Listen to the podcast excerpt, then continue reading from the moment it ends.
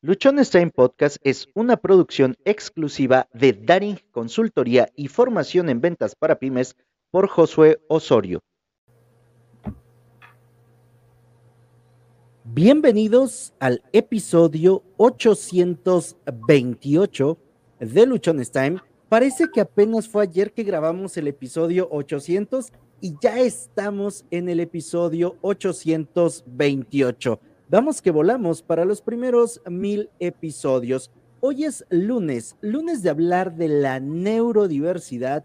Hoy es lunes de informarnos, de encontrar los aspectos positivos de todas estas condiciones de vida por las que algunos están pasando y ya lo saben, y por la que otros están pasando pero no saben completamente su condición.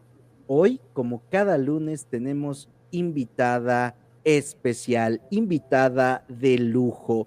Voy a darle el espacio a Roxana y a Ross para que nos presenten a nuestra invitada, nos digan el tema del día de hoy y como ya saben, yo me callo y aprendo. Adelante, Rox. Hola, buenas tardes a todos. Pues es un gusto compartir esta tarde con ustedes en un tema muy importante para todos los que formamos parte de la difusión de la neurodiversidad, porque el tema que vamos a abordar es derechos humanos y TDAH.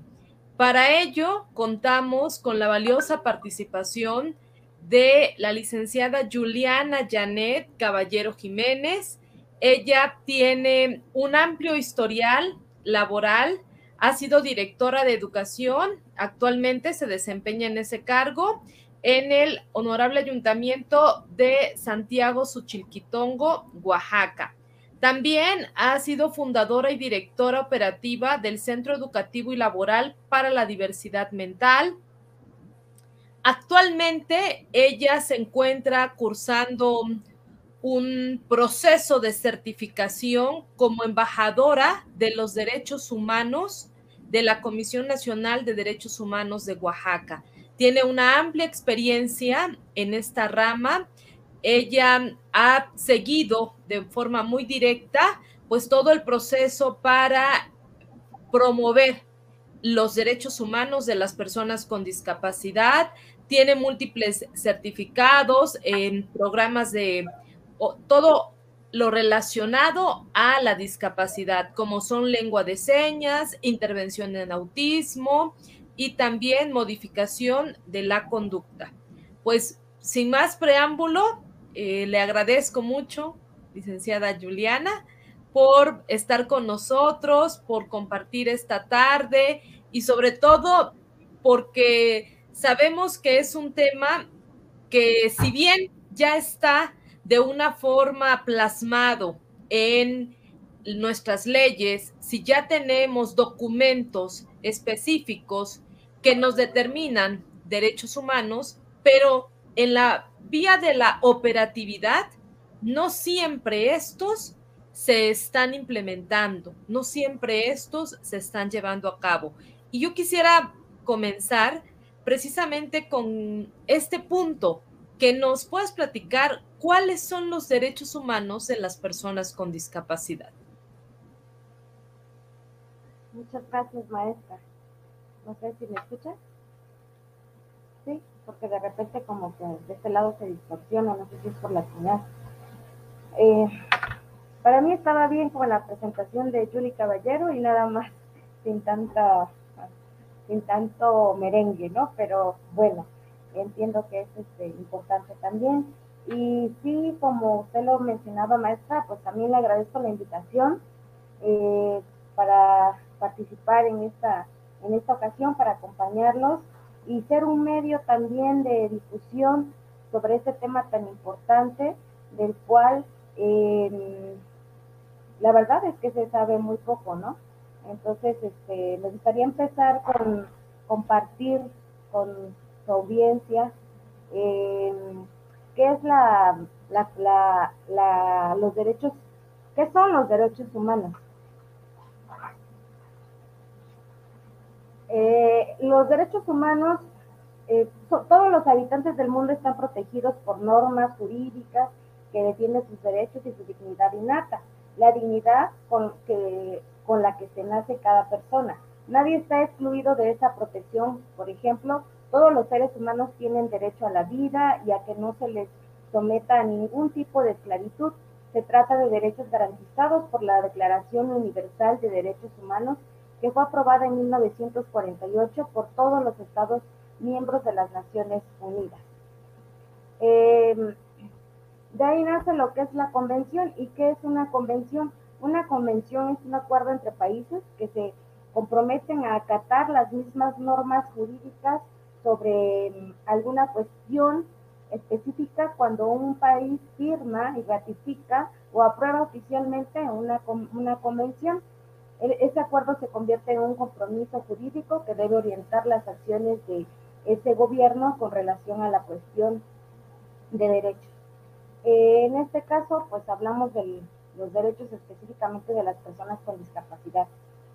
Mm, algunos antecedentes muy importantes que me gustaría compartir con ustedes es que esta idea de crear una ley, en este caso una convención sobre los derechos de las personas con discapacidad, fue mm, creada y apoyada, eh, fue creada por las mismas personas y familiares de personas con discapacidad, apoyadas por las ONG, las organizaciones no gubernamentales a nivel internacional y nacional dedicadas a la protección de este colectivo.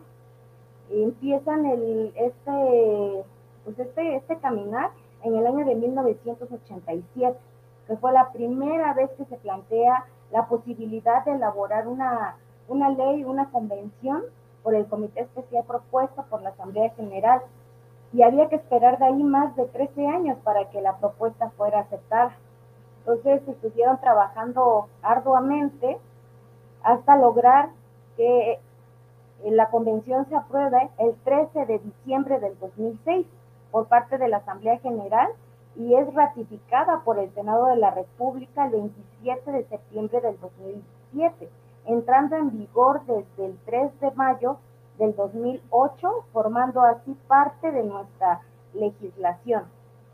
Esto es, este, lo considero yo bien importante porque pues eh, siempre dicen, ya hay una ley, salen, ¿no? Eh, día con día nuevas leyes y las diferentes, pero no saben cómo qué es lo que está detrás de esa creación de esa ley.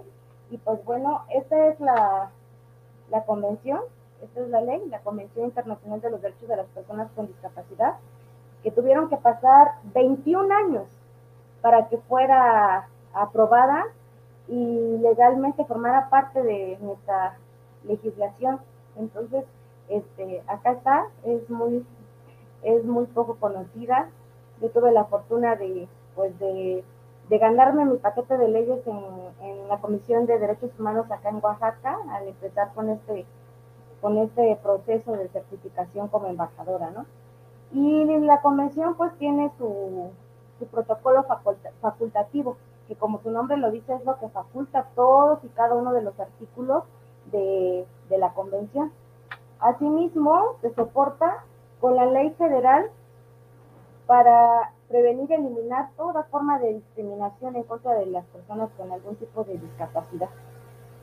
Eh, me preguntaba, maestra, ¿cuáles son los derechos humanos de las personas con discapacidad? En resumidas cuentas, simple y sencillamente, pues los mismos derechos que tenemos nosotros como cualquier otra persona, ¿no? Em, la convención se eh, cuenta con 50 artículos que hacen referencia, híjole, me, tardaría mucho en, describírselos, pero de manera general, pues es a la vida, a la salud, a la educación. Eh, a mí me, bueno, me, me, gusta mucho me he enfocado mucho en los que son menos respetados, que es el artículo 24, que hace referencia a la educación. Y el artículo número 27, que hace referencia a que ellos tienen una tienen derecho a contar con un trabajo al trabajo y al empleo. El, artículo número 27 trabajo y el empleo. ¿Por qué? Porque son los menos, los menos respetados por la sociedad, por las instituciones públicas y privadas. Entonces, este, pues sí, no sé si hasta sí eh, he, dado como respuesta a la pregunta.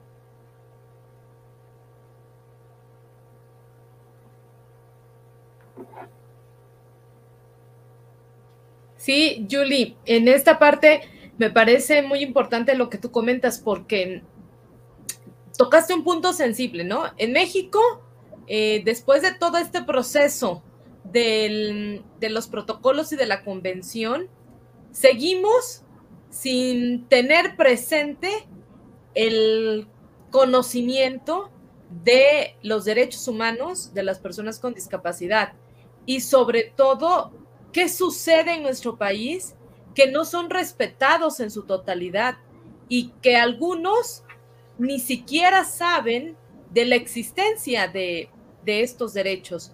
Me parece que tú que has podido reconocer todo lo que sucede a nivel nacional, digo, no solo en el estado de Oaxaca, ¿nos puedes dar un panorama de cómo están esta situación en nuestro país? ¿Se respetan estos derechos?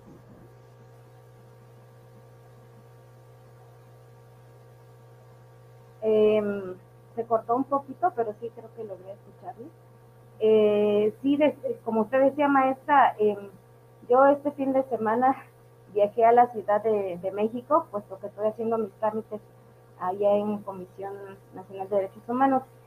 Y del 2016 al 2017 se hizo una investigación y se rinde un informe eh, donde se dice que, donde arroja que 29 países, en 29 países, eh, pocos se respetan los derechos de las personas con discapacidad. Dentro de esos 29 países está Venezuela, este, China, Egipto, Cuba, India, pero está México. Entonces, este, México forma parte de esos 29 países donde los derechos humanos de las personas con discapacidad son poco respetados. Si nos vamos a nivel nacional, si nos vamos a nivel estatal, yo creo que es algo que también lo vivimos, ¿no? Día con día, que estos derechos siguen siendo poco tomado en, poco tomado en cuenta, eh, lo poco que nosotros como educación especial o las familias que tienen una, una persona, un integrante de su familia con algún tipo de discapacidad, puede hacerlos valer, es lo que se hace. Pero de manera general a nivel Estado, también estamos muy este, por debajo de, las expectativas de un 100% de lograr este respeto hacia, hacia la ejecución, más que nada de sus derechos de, las personas con discapacidad, ¿no? Este, nosotros en las escuelas he tenido la oportunidad, pues, de platicar con los padres de familia de nuestros alumnos con algún tipo de discapacidad y padres de familia que ni siquiera saben que existe una ley que puedan ellos, eh, que les sirva eh, para hacer valer estos derechos de sus propios hijos. Entonces, eh, sí es, es, bien complicado, nos falta mucho, mucho trabajo de difusión y pelear también nosotros es lo que nos decían en estos últimos foros que he participado, si esperamos a que lo haga la Cámara de Diputados, la CONAPRED, la, eh, alguna institución pública gubernamental, este, a que los hagan valer realmente, pues igual y vuelven a pasar otros 21 años, ¿no? Como su creación, desde su creación. Entonces a quienes corresponde es a nosotros, a nosotros como sociedad, a nosotros como, como personas, antes que profesionistas, ¿no? Eh, hacer valer sus derechos, conocer primeramente eh, cuáles son sus derechos, ¿no? todos estos, todos estos antecedentes del por qué, del para qué y del cómo de esta ley. Y en base a eso, una vez contando con esa información, vamos a poderlos hacer valer en cualquier em, entorno en el que nos encontremos. En este caso de, nosotros, maestra Roxana, en, el ámbito educativo, ¿no? Con toda, la, con toda esta información, em, jurídica, legal, eh, fundamentada, este, vamos a poder hacer valer los derechos, empoderar a las madres de familia, empoderar a los, a los compañeros maestros, a la comunidad escolar y a todo donde tengamos, eh, donde nos manejemos, a que conozcan esta ley y defiendan los derechos de las personas con discapacidad. Y en su momento, eh, llegado el caso a, acudir ante una institución, este, ya tener como el conocimiento para poder exigir que se aplique la ley, ¿no? Entonces, este, sí es, em, tenemos un gran trabajo.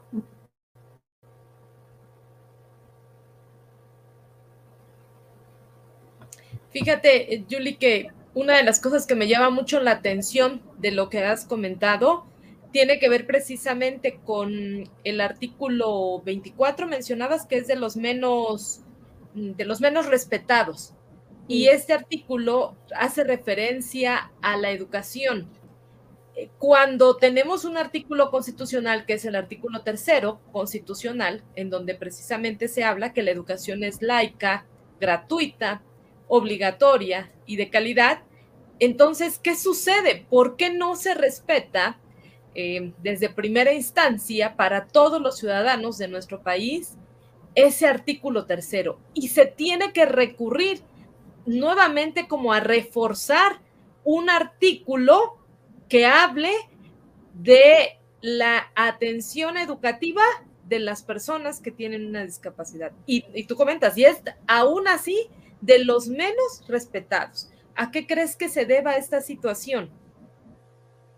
Pues yo creo, maestra, insisto, y he analizado con los compañeros de otros estados que están participando también para certificarse como embajadores de los derechos humanos, es la, falta de información y la apatía, ¿no? La poca responsabilidad de nosotros como personas, como profesionistas. Eh, alguien hasta que no vive las cosas no las puede entender al 100%, eso es un hecho. Entonces, en el caso de, de nuestros niños, niñas, jóvenes, adultos, personas con algún tipo de discapacidad, es lo mismo. O sea, las familias son las que eh, son las que deberían, ¿no? Este, pelear por, por ese derecho de, en primera instancia. Pero como no ha habido esta, esta este conocimiento de que hay una ley y todo eso, pues incluso los mismos familiares atropellan los derechos de nuestros niños, ¿no? Entonces, este, si eso pasa en el, a nivel familiar, eh, ¿qué vamos a esperar de los, de los entornos externos? Desde luego que, que pues ahora sí que dijeran en derechos humanos, pues nosotros atendemos a los que vienen a nosotros, pero no es, desafortunadamente no van a ir estas instituciones hasta los entornos familiares, escolares, este, a ver qué está pasando y por qué no se aplica la ley y por qué no este, respetan los artículos. O sea, seamos realistas, esto es complejo. No, no va a ser, si hay leyes, si hay miles de leyes ya investigando en este entorno, eh, ¿no? De que si la mujer, que si de los niños, que si de los indígenas, o sea, muchos. ¿Y quiénes son quienes, pueden hacer valer? El mismo sector que, presenta esta, esta situación, ¿no? Las mujeres, ¿quiénes quieren hacer valer ahorita sus derechos? ¿No? Las mujeres. Este, las personas con discapacidad, las personas con discapacidad. Este, el grupo de personas indígenas, y pues ellos mismos. En este caso, pues lo mismo, ¿no? Entonces yo creo que sí, definitivamente es eso, la falta de información, a pesar de que en los tiempos en los que estamos viviendo y a pesar de que ahorita eh, San Google nos arroja toda la información, este, tenemos como esa apatía todavía, ¿no? Este, de querernos integrar, de querer saber, de querer ir y, enfrentarse a instituciones para defender los derechos de alguien que, ni siquiera es de mi familia, por ejemplo, ¿no? Lo he escuchado con los maestros de grupo, por ejemplo, o con otras personas, ¿no? este, sí es como complejo, es más que nada eso, maestra. Y, ahora en la parte laboral, ¿no? Sí, maestra Rosa, que este creo que la maestra Rosa quiere hacer un comentario en esta parte. No la deja. Ahí está. Bueno, sí, en esta parte laboral, Julie. Tú lo, tú lo decías hace ratito, ¿no? Ya imaginemos logramos todo este trayecto escolar sin ningún tipo de tropiezo de índole mm, legal, ¿no? De respeto a nuestros derechos y a los derechos de las personas con discapacidad. Pero ¿y qué sucede en un espacio laboral en donde, para empezar, no tenemos en todas las empresas la facilidad de contar con este porcentaje de, de, lo que debiera ser parte de los derechos de las personas con discapacidad para ingresar al ámbito laboral. Y cuando logran ingresar, ¿hasta qué punto son violentados todos estos derechos humanos? Precisamente porque algunos consideran que ya es suficiente con haberlos dejado ingresar al ámbito laboral, pero no tienen por qué darles privilegios, porque así lo, mencionan muchos, este, muchas empresas, ¿no? No tendrán por qué darles privilegios por tener esta, la, la persona la discapacidad. Es un ámbito muy sensible. Me parece que son elementos, tú decías hace ratito, muy valiosa este punto.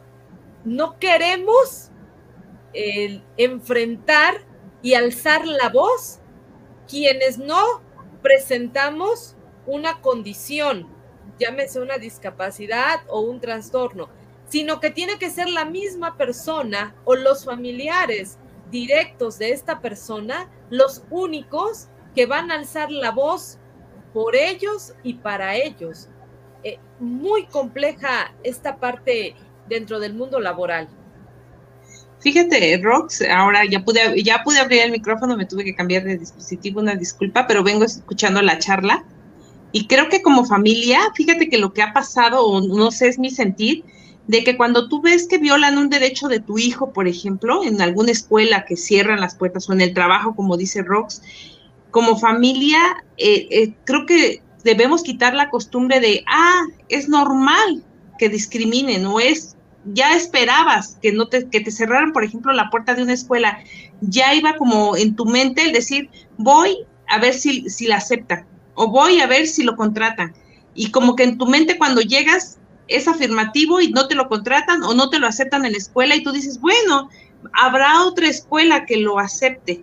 Y creo que la cultura de la, de la denuncia eh, es ese miedo, ¿no? Al, al a, lo culturalmente ya como dices, bueno, pues era de esperarse. Y creo que como familias muchas veces dejamos pasar eso y a lo mejor sí hay información, pero tú, el, el simple hecho de que no se, que se violen los derechos de las personas, se vuelve como algo muy común en las familias. Y como bien decías, falta información para saber y empoderar a las familias, empoderar a las personas con discapacidad para que no lo vean como normal el que te discriminen o el que no te acepten en una escuela o el que no te den un trabajo.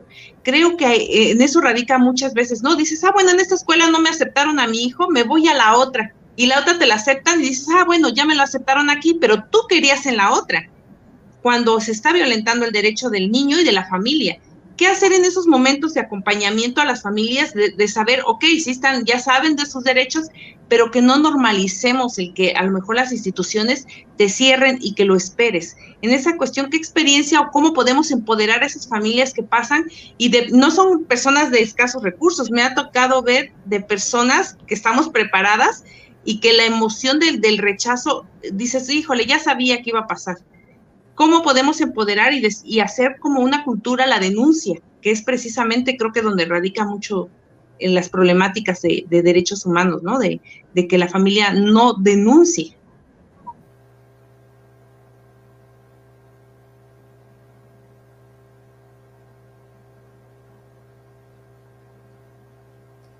Julie, ¿qué nos podrías comentar de esta parte, no? Que digo, tú lo, tú lo decías hace ratito, pero ¿cómo podemos seguir apoyando?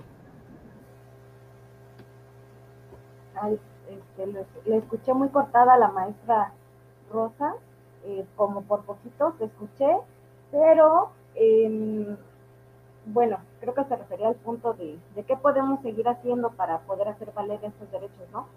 Definitivamente yo le apuesto eh, y lo tengo comprobado, este, es, es eso, difundir e informar, e empoderar a las, a las familias, a las mismas personas con discapacidad que tienen, que, que tienen este, las, las posibilidades de poder entender esta parte, porque si bien es cierto que tengan una discapacidad, no todas las discapacidades intelectuales, ¿no? Entonces, si tienen algunos esa posibilidad de, de, entender que existe una ley de protección a sus propios derechos. Entonces, yo le apostaría, y no solo yo, sino muchas personas, este, al, a la a seguir brindando esta información, a seguir compartiendo, a seguir difundiendo.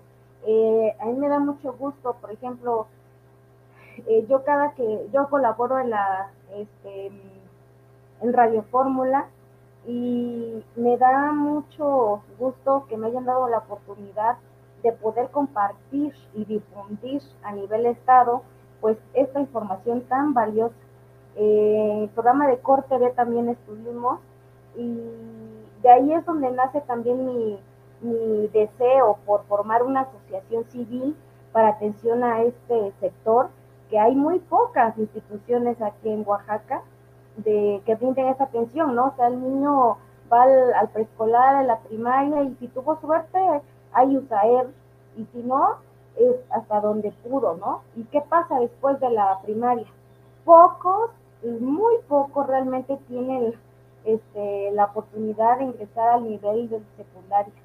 Entonces la mayoría o se queda en su casa o los mandan a otros lados. Entonces, pensando en esa parte es que nosotros decidimos crear un espacio para, para empoderar a los chicos y a las chicas con alguna discapacidad y puedan ser em, integrados a un área laboral.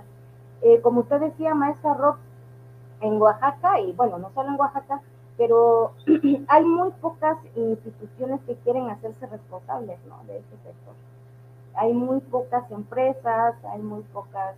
Si la, la parte educativa que tiene la obligación no lo hace, pues las empresas, pues, ven, ¿no? Eh, pero sin embargo, en, este, en esta búsqueda, en esta lucha de, de hacer valer sus derechos, se están sumando gracias a Dios, después de muchos años, se están sumando empresas, ¿no?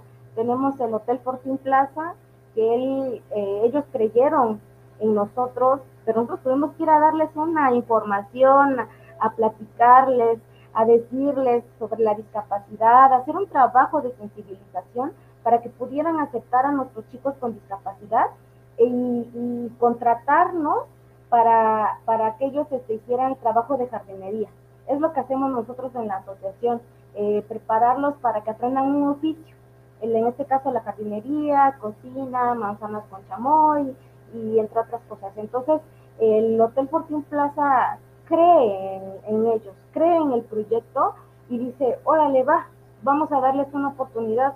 Y de repente yo les decía, incluso le, le, dije a la licenciada Betty, ¿no? La gerente Hotel Fortune Plaza, y de repente las empresas o todos decimos, bueno, vamos a darle la oportunidad, vamos a hacerle como que el favor, ¿no? Cuando que no debería de ser así, porque no tenemos por qué hacerle ningún favor, es su derecho, como el de ustedes, como el mío, como el de los demás, este, las demás personas, ¿no?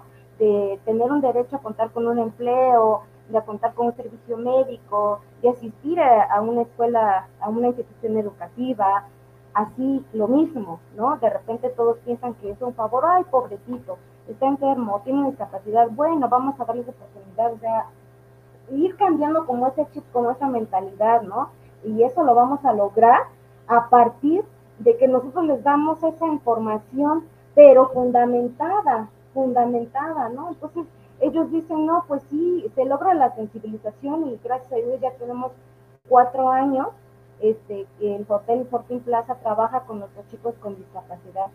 Se suma también al proyecto este, Panaderías Don Cuco, Eh, ellos también contratan a personas con discapacidad, de las pocas este, instituciones que sabemos.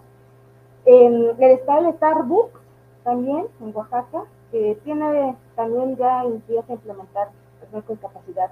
Eh, yo les comentaba, viajé a la Ciudad de México y tuve la oportunidad de estar en, en una asociación que se llama Mosaico, Down.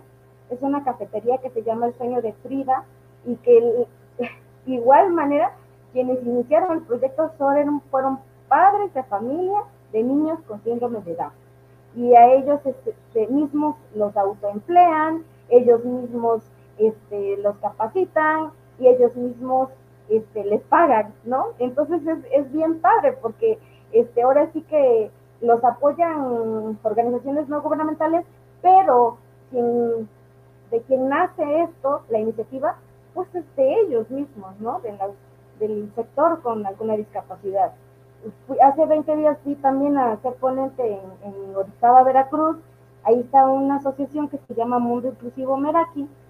De igual manera, o sea, los padres y las familias de los niños con alguna discapacidad, de las personas con alguna discapacidad, lo hacen, ¿no? En este caso, en Oaxaca, nuestra asociación, que es el Centro Educativo y Laboral para la Diversidad Mental AC, donde orgullosamente soy fundadora y directora operativa, también yo me uno a la, a la necesidad de madres y padres de familia con algún niño, con alguna persona con discapacidad. Y de ahí nace todo esto, ¿no? De, decir, bueno, entonces pareciera que a la sociedad y a las instituciones les estamos pidiendo un favor, cuando que no debería de ser así. Es el derecho de ellos. Si tiene una discapacidad, pero antes de tener una discapacidad, es un ser humano como ustedes y como yo, ¿no? Con necesidades, derechos que tendrían que ser este, respetados al igual que todos. Y, yo creo, no sé si me están bien. ¿Vamos bien? Sí, ok. Yo creo que, muchas veces las incertidumbres de las familias ante una, un, tener un hijo con discapacidad o una condición, el miedo constante, fíjate que no es tanto las barreras, bueno, sí, en, este, en esta cuestión la condición del niño no es la que te da miedo, ¿no? Al futuro o al presente que, que a veces tenemos como familias, sino a, a que si realmente sus derechos humanos van a ser respetados ahorita y cuando son adultos y en la paga y, son personas que muchas veces son abusados, ¿no? En el sentido de, horarios laborales, de paga, de, incluso de la escuela, del bullying, de que los maestros también no acepten la condición y no ajusten a, lo que tiene como derecho incluso en la educación, ¿no? O sea, tienen derecho a tener una adecuación curricular, una adecuación de acceso, de muchas cosas y las familias a lo mejor no ven esos, esos miedos con esos nombres técnicos, pero sí tienen el miedo a que se violen los derechos de sus hijos.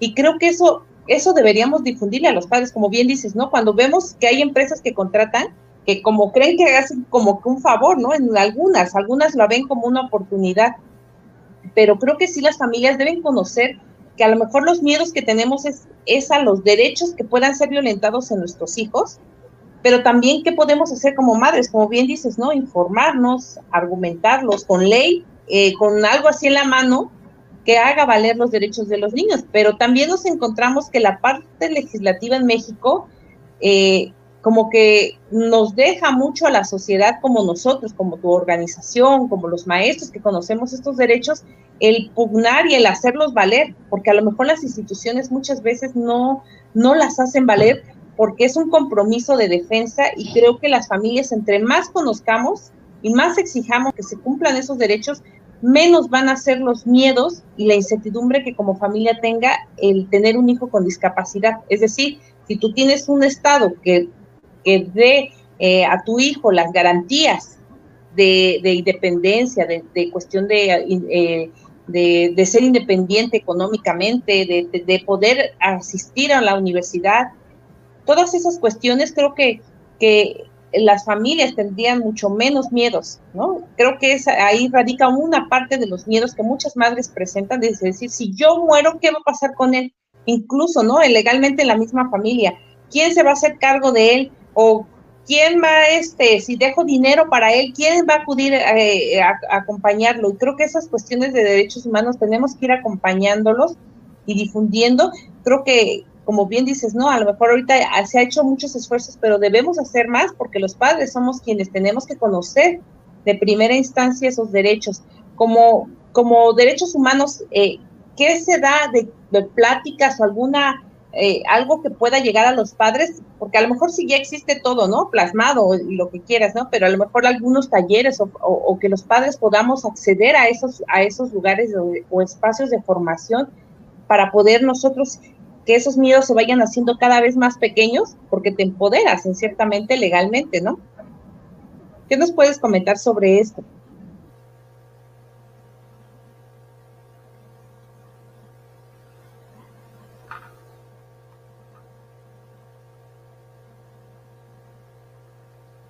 Parece que se corta un poquito la comunicación con la maestra Rosa y, no alcanza este, la licenciada Juliana a, recuperar, ¿no?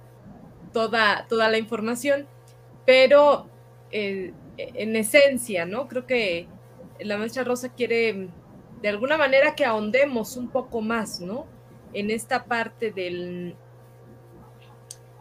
cómo desde nuestras trincheras, diría desde esta parte del ser familia, del ser eh, educadores, del ser profesionistas, cómo podemos también seguir apoyando y seguir trabajando con, con todas las personas que, presentan eh, una discapacidad y que todos sus derechos sean, eh, pues, sean válidos en todos los escenarios. Y yo ahí me atrevería a decir un punto, agregar un punto que no solo se trata de las personas que tienen una discapacidad que es visible de, tipo sensorial, sino que también estamos hablando de los que presentan algún trastorno del neurodesarrollo, ¿sí? y, y específicamente pudiéramos hablar del TDA. ¿Cómo hacerle?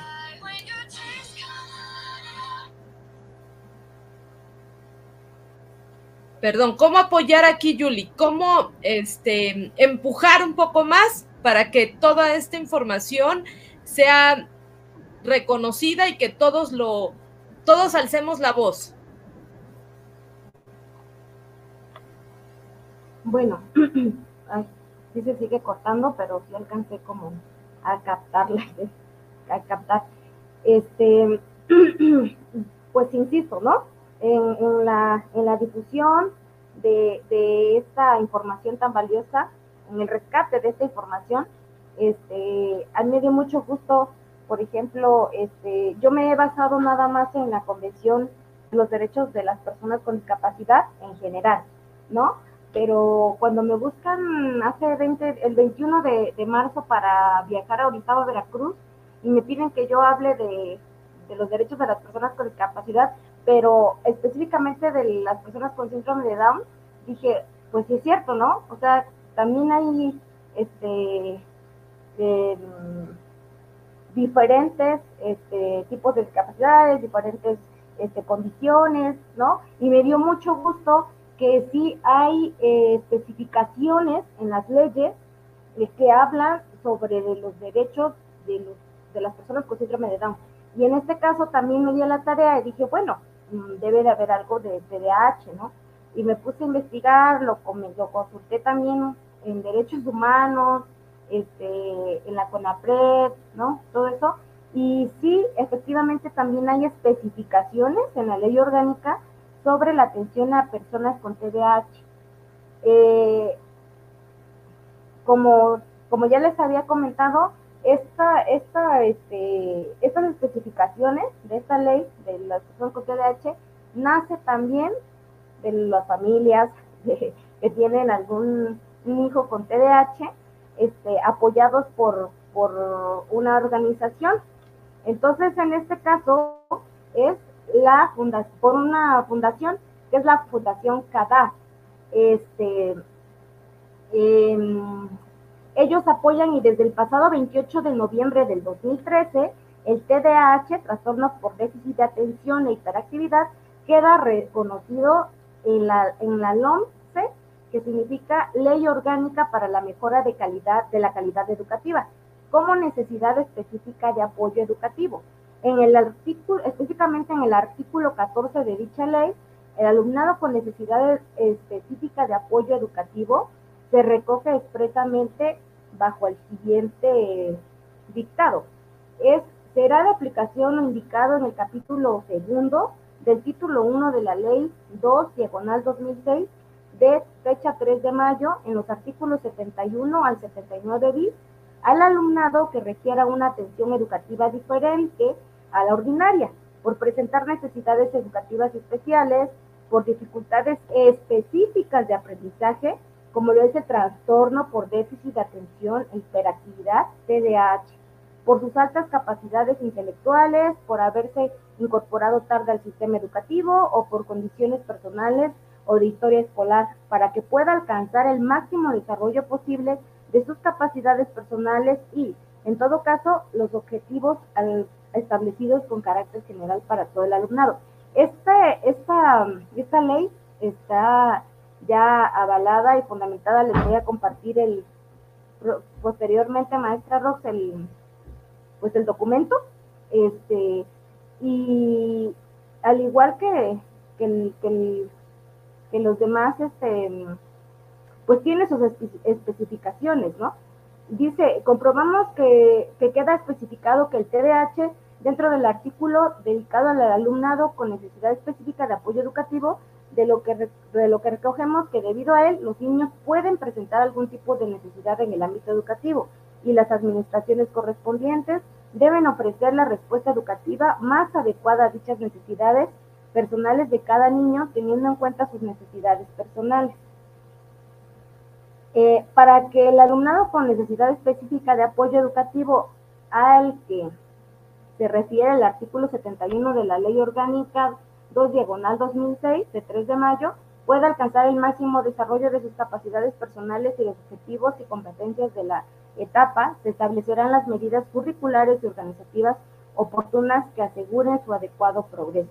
Asimismo, eh, bueno, está larga la ley, em, pero también en esta ley hace referencia este, en el artículo 12 donde viene información específicamente a la evaluación, a la evaluación de los procesos de aprendizaje del alumno con TDAH. Asimismo también viene el artículo 16, este, que hace referencia a la participación de los padres, madres y tutores legales en el proceso educativo de, de esta, de esta población con TDAH, ¿no? Entonces, este, eh, queda sentado como de conformidad con lo establecido en el artículo 4.2 de la Ley Orgánica eh, 8, diagonal 1985, de fecha 3 de julio, reguladora del derecho a la educación. Los padres, madres o tutores legales deberán participar y apoyar la evolución del proceso educativo de sus hijos o tutelados, así como conocer las decisiones relativas a la evaluación y promoción y colaborar en las medidas de apoyo o refuerzo que adopten los centros para facilitar su progreso educativo y tendrán acceso a los documentos oficiales de evaluación y a los exámenes y documentos de las evaluaciones que se realicen a sus hijos o tutelados. Este, está ahora sí que la bibliografía de la Fundación CADAP y ellos este, son los que promueven esta ley específica de, de atención a los niños con TDAH en el ámbito educativo. Sin embargo, también pues ellos tienen los mismos derechos de manera general que los demás, este, de las demás personas con discapacidad y con alguna condición también lo viene marcado en la, en la convención, ¿no? Entonces, este, sí me dio bastante gusto como encontrar esta información porque, mm, les repito, yo me he basado de manera general en la convención de los derechos de las personas con discapacidad en general, pero sí hay especificaciones a, los demás sectores. Lo que falta pues es investigar y conocerlos y, que realmente estén reconocidos. Y esta ley, y esta ley sí está reconocida, ¿no? Entonces, este, me dio mucho gusto. Y yo sé que si investigo del autismo, también va a haber del autismo, ¿no? Y que, y que, y que mm, casualmente, pues son los familiares quienes promueven en coordinación con alguna fundación con alguna ONG este, que se creen estas especificaciones dentro de las leyes, ¿no? Entonces, este, pues ahí está lo de TDAH, ¿no? Eh, hay mucho que leer, no les, no les este, leo todo porque no nos alcanzaría la, la, hora, pero sí les puedo compartir como el, como el documento, este, y pues que es bien, bien importante, ¿no? Su, su difusión. Y fíjate que, que eh. como nos dice Julie, ¿sí me escuchas? Vamos. Eh, la cuestión de, de, como bien dices, ¿no? Ah, eh, esta, esta cuestión es importante de conocerla y, y, darla y difundirla. Yo tengo como referencia muchas organizaciones en España que a pesar de que está reconocida la ley y está instituido, ¿no? En, legalmente la, el apoyo asistencial en cuanto a cuestiones de salud y educativa para niños con TDAH, eh, muchas veces los gobiernos no se hacen responsables porque el TDAH para el abordaje educativo y, médico es demasiado caro, ¿no? O sea, realmente son costos altos y el gobierno no quiere invertir en, esas, en, esa, en esa cuestión, aunque legalmente está plasmado en un papel. Pero creo que México eh, vamos en esa cuestión de, atras, de atraso en saber que existen estas eh, estas disposiciones legales que ya están establecidas y que los papás hagan valer muchas veces eh, estas, estas leyes, porque cuando llegas a la escuela, en muchas escuelas es muy fácil decir, se suspende al niño o sabe que no lo aguanto, llévese a otra institución. A mí me tocó eh, ver un caso, un niño medicado, los papás hicieron todo el esfuerzo, pero cuando los maestros no lo tenían quieto, le dijeron, ¿sabe qué? No podemos.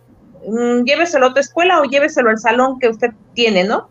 y entonces eh, los papás pues se sienten desmotivados y dicen, ¿y ahora dónde acudo? O sea, realmente mi hijo creo que no tiene una discapacidad o mi hijo no tiene esto y el TDAH, como dices, como condición, muchas veces desconocemos que podemos tener las armas legales para hacer valer que el que esté prestando el servicio se haga responsable de, de, la atención de nuestros hijos, ¿no? Y en este caso de nuestros alumnos también que tengan TDAH y creo que hace falta una campaña de difusión, si ya existe, para que eh, los servicios educativos y también la sociedad en general conozca también la condición y conozca los derechos que también tienen como sociedad el, poder aceptar la neurodiversidad, las formas complejas que existen de comportamiento y que no van con la, con la regla, ¿no? Y creo que eh, esa es una parte fundamental de este programa, el poder difundir y que los padres conozcan que existen y que también hacerle ver a la sociedad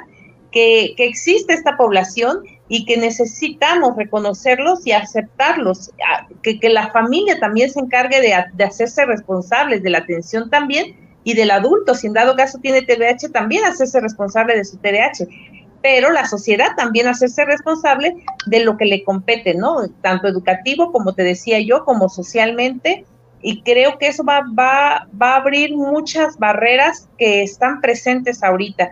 No sé si a lo mejor, como dices, no, el programa no va a ser suficiente, pero creo que es importante a lo mejor en un, en un segundo momento, fíjate que es muy importante conocer esto que nos, que nos, que nos, este, nos estás compartiendo y poder hacer campañas de difusión, pero sustentadas legalmente, como bien dices, acompañadas de personas como tú, que conocen del tema y que nos pueden ir acompañando y, también a los maestros, ¿no? Que a veces somos los primeros defensores de esos niños y que muchas veces no sabemos que legalmente tenemos esas armas, ¿no? Y, y, como bien dices, a lo mejor esto que nos compartirás de manera este, en materiales, podamos estarlo charlando en un segundo momento, ¿no, Rox? ¿Cómo ves?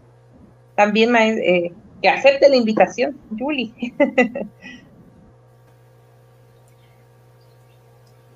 Pues definitivamente, Julie, eh, muchas gracias en esta parte. Yo me quedo con, con tres cosas que me parece importante.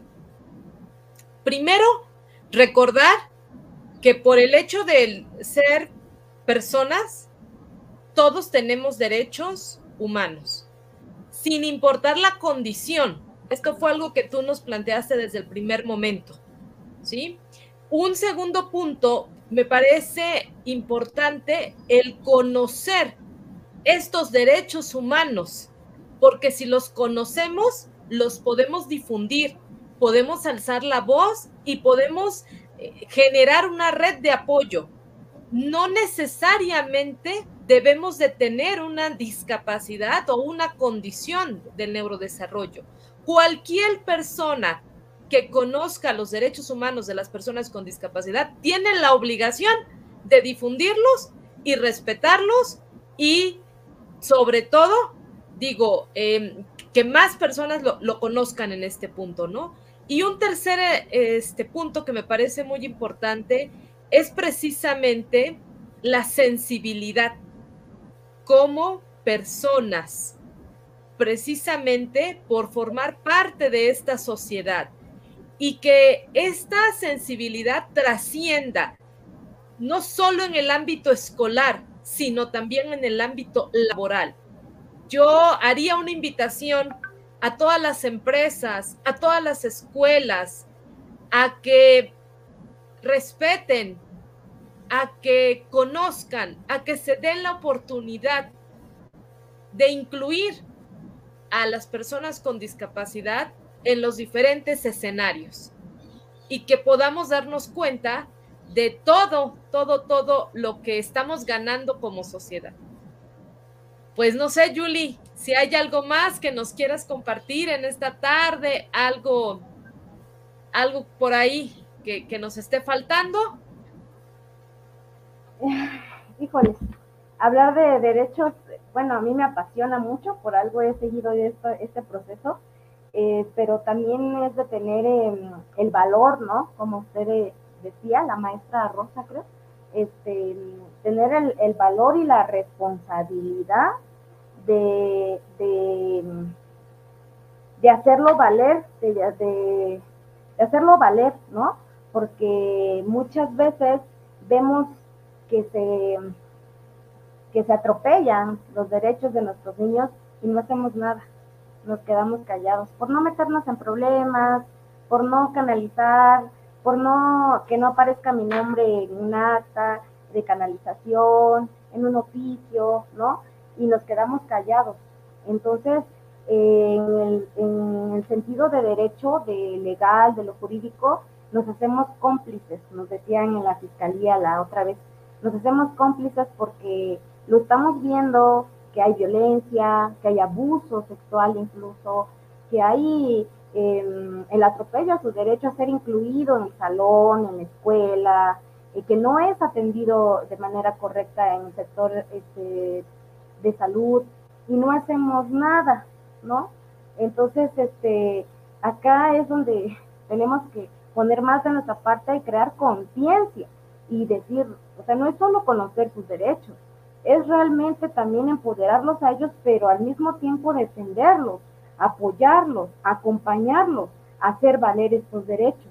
A mí me gustaría eh, compartirles, por último, si todavía tengo tiempo, este, algunas instituciones eh, donde pueden acudir y que tienen la, obligación de, pues de, ser atendidos. Yo platicaba en, en la Comisión Nacional de Derechos Humanos que este, si había una, una, mm, un lugar específico, un área específica de atención a personas con discapacidad, y me dicen, oiga, sí es cierto, o sea, está la Comisión para la Defensa de los Derechos Humanos a nivel federal, está la estatal, que la oficina central eh, este, en el área de atención a niñas y niños. Nada más aquí a nivel estatal sería esa, la oficina central este, de atención eh, a niñas y niños en general, pero no un área específica de atención a delitos contra personas con discapacidad. Procuraduría Estatal de Protección de los Derechos de Niños, Niñas y Adolescentes. Y de manera general, tampoco hay una, un área específica de atención a personas con discapacidad. La Fiscalía General del Estado, tampoco la hay. Fiscalía especializada para la atención de delitos contra la mujer por razón de género Centro de Servicios de Procuración de Justicia y la CONAPRED, que es el Consejo Nacional para Prevenir la Discriminación. Esas son las instituciones este, a las que podemos acudir, ¿no? Este, en caso de alguna situación. Y sin contar, este, Ministerio Público, eh, Procuraduría DIC, este, cualquier institución de carácter jurídico legal tiene la obligación de atender y en su caso, si no resolver, canalizar a la instancia correspondiente cuando se, se trate de algún delito o alguna situación eh, que lacere los derechos de nuestros niños, niñas, jóvenes, adultos con algún tipo de discapacidad. Entonces tenemos una tarea bien grande, muy, muy, muy grande eh, en, este, en este sentido, ¿no? En esta, en esta área, porque muchos, este, pues ahora sí que cada quien nos toca luchar desde nuestra trinchera donde estemos para que esto se logre llevar a cabo. Yo, yo me pongo a pensar y yo compartía en el último foro, tuvieron que pasar 21 años para que legalizaran esta ley. Entonces yo le calculo que desde que empezamos, desde que se empezó a dar a conocer, pues nos falta todavía otros como 10 años este, para que realmente este, podamos este, hacerla visible, pero sobre todo aplicable, ¿no? Y eso depende de, no solamente depende de, de las instituciones este, eh, jurídicas, legales, o sea, depende de, de, nosotros, de la sociedad, de las familias, de las, de las personas con discapacidad, de todos nosotros, porque repito, la institución no va a venir a resolvernos, no va a venir a preguntarnos, este, ¿te están violentando tus derechos? Qué bueno fuera, ¿no? Este, ¿te están violentando tus derechos? O este, ¿te están respetando? O sea, es ilógico, ¿no? nosotros somos los que acudimos hacia ellos y los que tenemos la oportunidad de hacerlo, porque muchos delitos que se han cometido en contra de alguna persona con discapacidad generalmente se, se queda ahí, en el olvido, se quedan callados, muchos casos conocidos, ¿no? O muchos casos que nos enteramos después de cuánto tiempo que pasó y no se hizo nada. ¿Por qué? Porque esa familia, porque no querían tener problemas, no querían meterse en problemas, no querían verse involucrados, o simplemente porque no contaban con la información de que sí hay un lugar, de que sí hay una ley que los puede amparar y defender sus derechos. Y, dar el, el, ahora sí que aplicar la ley, ¿no? A quien, a quien haya cometido algún delito en contra de ellos.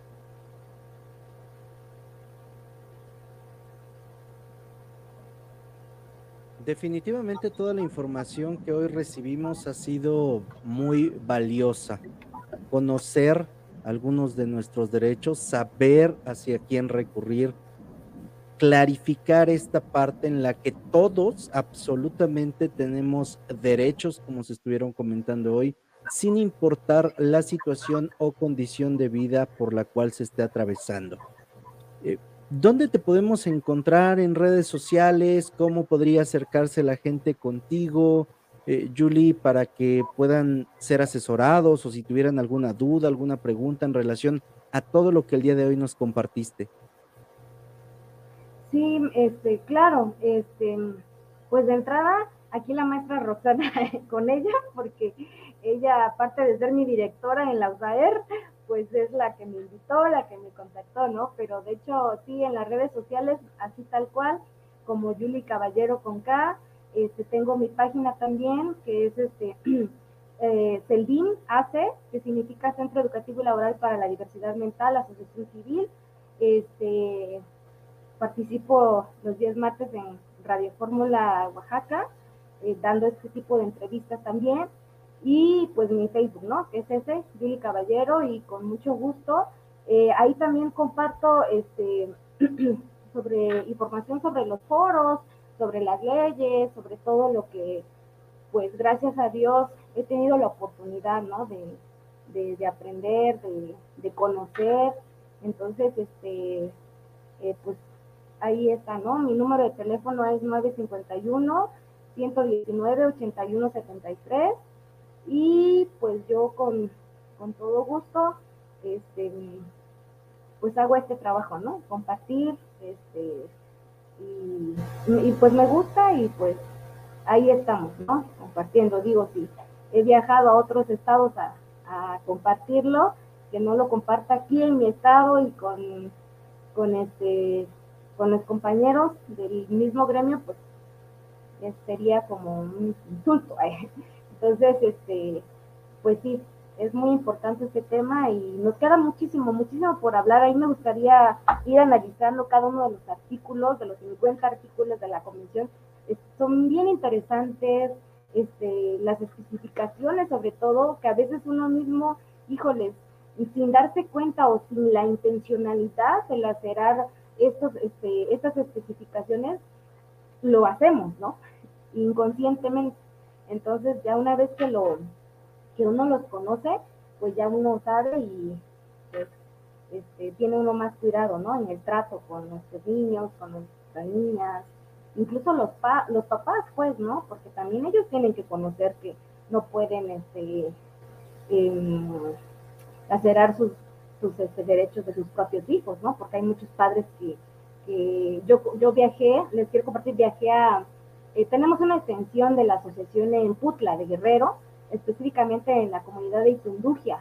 Entonces ahí hay muchos niños con discapacidad y no hay este, ninguna escuela, no hay USAER, no hay educación especial, y los papás siguen con la mentalidad que tienen un hijo enfermo, de que tienen una hija enferma y que no puede ir a la escuela porque está enfermo, ¿no? Entonces, este, o quien sí tiene la, la oportunidad, pues simplemente no lo lleva porque le acomoda mejor a la mamá mandarlo a traer leña, eh, mandarlo a vender cosas y así. Entonces, sin saber, también los papás laceran los, los este, derechos de, de, los, de sus propios hijos, ¿no? Con algún tipo de discapacidad o condición también. Excelente, muchísimas gracias. Rox, ¿cómo encontramos la comunidad de TDH Oaxaca en redes sociales? Pues nos pueden encontrar en Facebook, en Instagram, en TikTok, en YouTube como TDH Oaxaca y pues también estamos compartiendo toda esta información. Muchísimas gracias, Julie, y pues muchas gracias a todos por esta tarde tan ilustrativa. Muchas gracias, soy José Osorio, ponte luchón.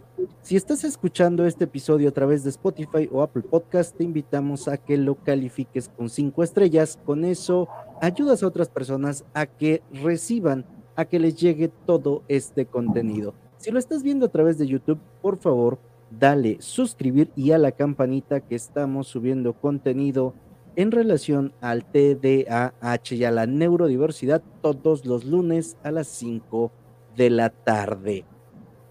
Ahora sí, ayúdanos a compartir este episodio. Hay muchas personas que ocupan esta información que es valiosa para que identifiquen a dónde pueden recurrir para ejercer si es que sus derechos estuviesen siendo violentados.